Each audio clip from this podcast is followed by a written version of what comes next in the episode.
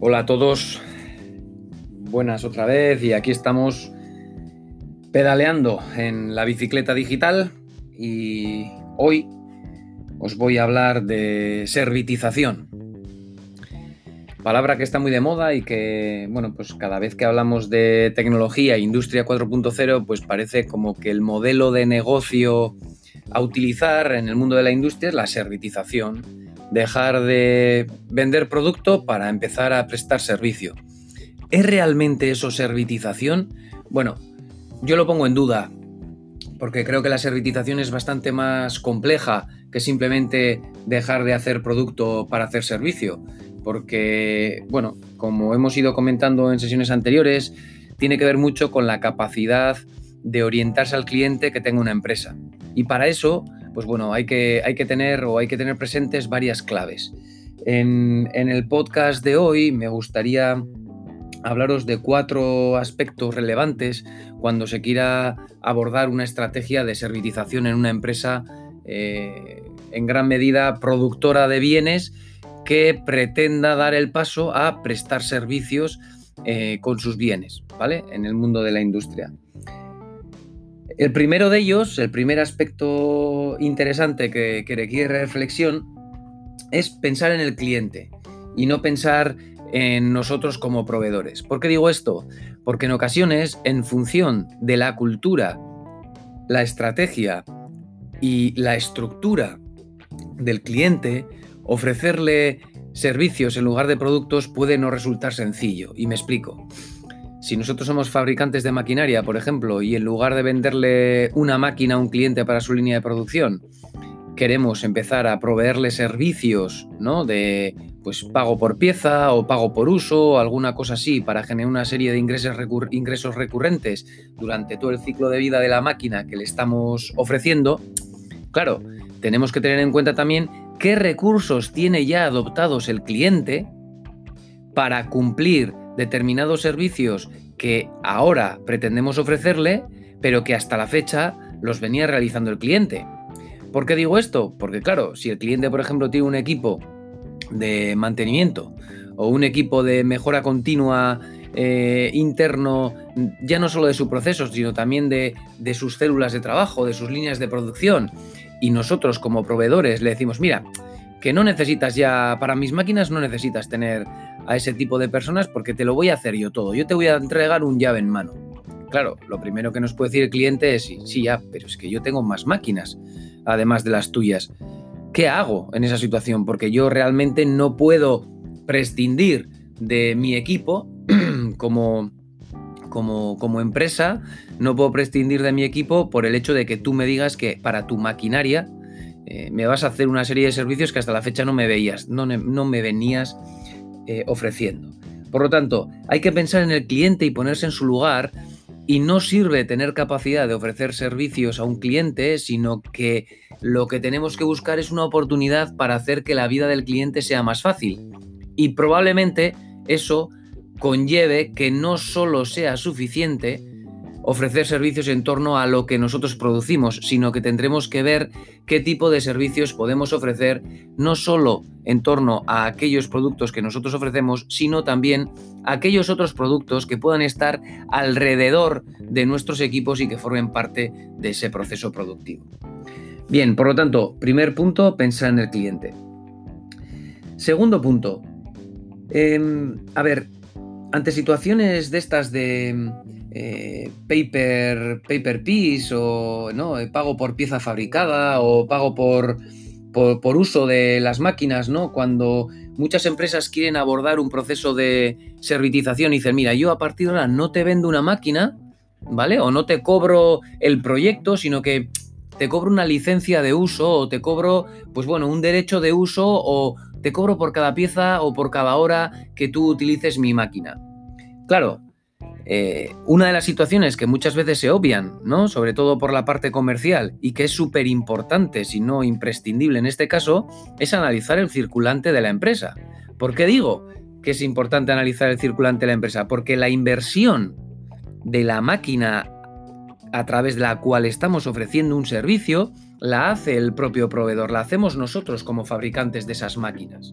Por lo tanto, no sé, si hasta la fecha estábamos acostumbrados a vender, imaginaos, productos por valor de 400.000 euros y ahora necesitamos, pues no sé, 10 años para conseguir 400.000 euros sabiendo que tenemos otros 10 años, por ejemplo, donde podremos duplicar esa inversión y tener un margen del 50% a 20 años vista, tenemos que financiar esa operación, ¿vale?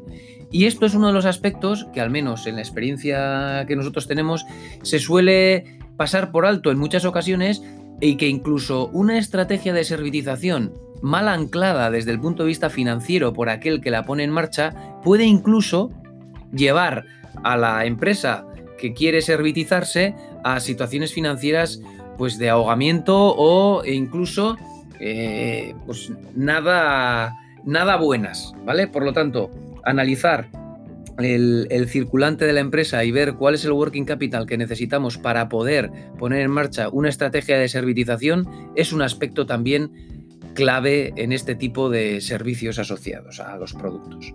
¿Vale? Tercer punto. Herramientas y procesos súper bien engrasados tenemos que ser capaces de tener prácticamente un control total de lo que está ocurriendo a una máquina nuestra en casa del cliente. Por lo tanto, necesitamos eh, tener herramientas que nos permitan monitorizar la máquina a distancia, tener los procesos productivos incluso de nuestros clientes muy muy claros para saber a qué tipo de operación o de excitación va a estar sometida nuestro activo o sometido nuestro activo, dado que vamos a tener que responder por él y Importantísimo tener una buena comunicación con el cliente y vender este tipo de eh, servicio o pago por uso o similar como una estrategia ganar-ganar. Si lo ofrecemos únicamente como una herramienta para que nosotros tengamos cautivo a nuestro cliente, por decirlo así, en el caso de que seamos el proveedor, puede que no nos salga bien. Y si somos el cliente y solicitamos a nuestros proveedores una estrategia de, pues de este tipo de, de servitización, necesitamos darle acceso a nuestras líneas de producción para que él conozca en gran medida cómo estamos funcionando. De lo contrario, no va a poder ayudarnos. ¿Vale? Por lo tanto, es muy importante tener procesos eh, bien engranados y las herramientas implantadas para poder tener un control total de lo que está ocurriendo en cada momento. Es la única manera de reducir incertidumbre, porque si hacemos lo mismo que veníamos haciendo hasta la fecha, simplemente cambiando la, manera en la que ingresamos, pues probablemente tengamos más de un disgusto. Bien. Y por último, pensar, yo os animo a que penséis en que la estrategia de servitización no tiene por qué ser un todo o nada, sino que lo ideal es considerar que tanto una empresa cliente como una empresa proveedora en el ámbito de la servitización pueda ser una empresa híbrida, ¿vale? Y cuando digo híbrida, quiero decir que maneje y que sepa eh, utilizar diferentes modelos de negocio en función del cliente, en función del producto y en función del estado de la empresa. De esta manera podremos abordar situaciones eh, que pueden llegar a ser complicadas de una manera más eh, tranquila, digamos, con un transitorio menos agresivo. Muy importante para el ámbito del circulante y las inversiones que hemos comentado antes. Si este tipo de servitización la utilizamos, por ejemplo, con clientes con los que tenemos una relación especial, pues probablemente podamos mitigar, ¿vale? Esa necesidad de inversión o ese, ese negocio que vamos a ir recuperando más a medio plazo con nuestro negocio tradicional que nos sigue dando eh, un cash flow o una generación de cash pues mucho más a corto. La servitización tiende a dar generación de cash a medio largo plazo y por lo tanto es importante tenerlo en mente. Otro aspecto importante es el de eh, las propias, lo que hablamos antes de los procesos de engrase de proceso con herramientas, nuevas técnicas de monitorización. No sé si tenemos incluso herramientas digitales, plataformas digitales que nos ayuden a controlar el mantenimiento, a utilizar el consumo de los, perdón, la vida de los consumibles. Bueno, todo esto, hacerlo de la noche a la mañana o trabajar en una línea que nos permita tener control sobre todos los productos o todos los activos en nuestro poder, bien seamos proveedores o clientes, de, pues eso, con una con un control total es muy complicado y nos va a llevar mucho tiempo. Por lo tanto, lo mejor es trocear esa problemática de creación de entorno de procesos y herramientas bien engranadas y empezar, lo que comentábamos antes, por una estrategia híbrida. Empezamos por una tipología de productos o por una tipología de clientes para los que vamos a desarrollar una serie de herramientas y vamos a modificar una serie de procesos para poder estar al día y poder funcionar de una manera coherente y satisfactoria. Porque claro, toda inversión en herramientas, plataformas y digamos, adecuación de procesos también requiere una inversión, tanto económica como en tiempo, para las partes que así quieran afrontar su futuro próximo.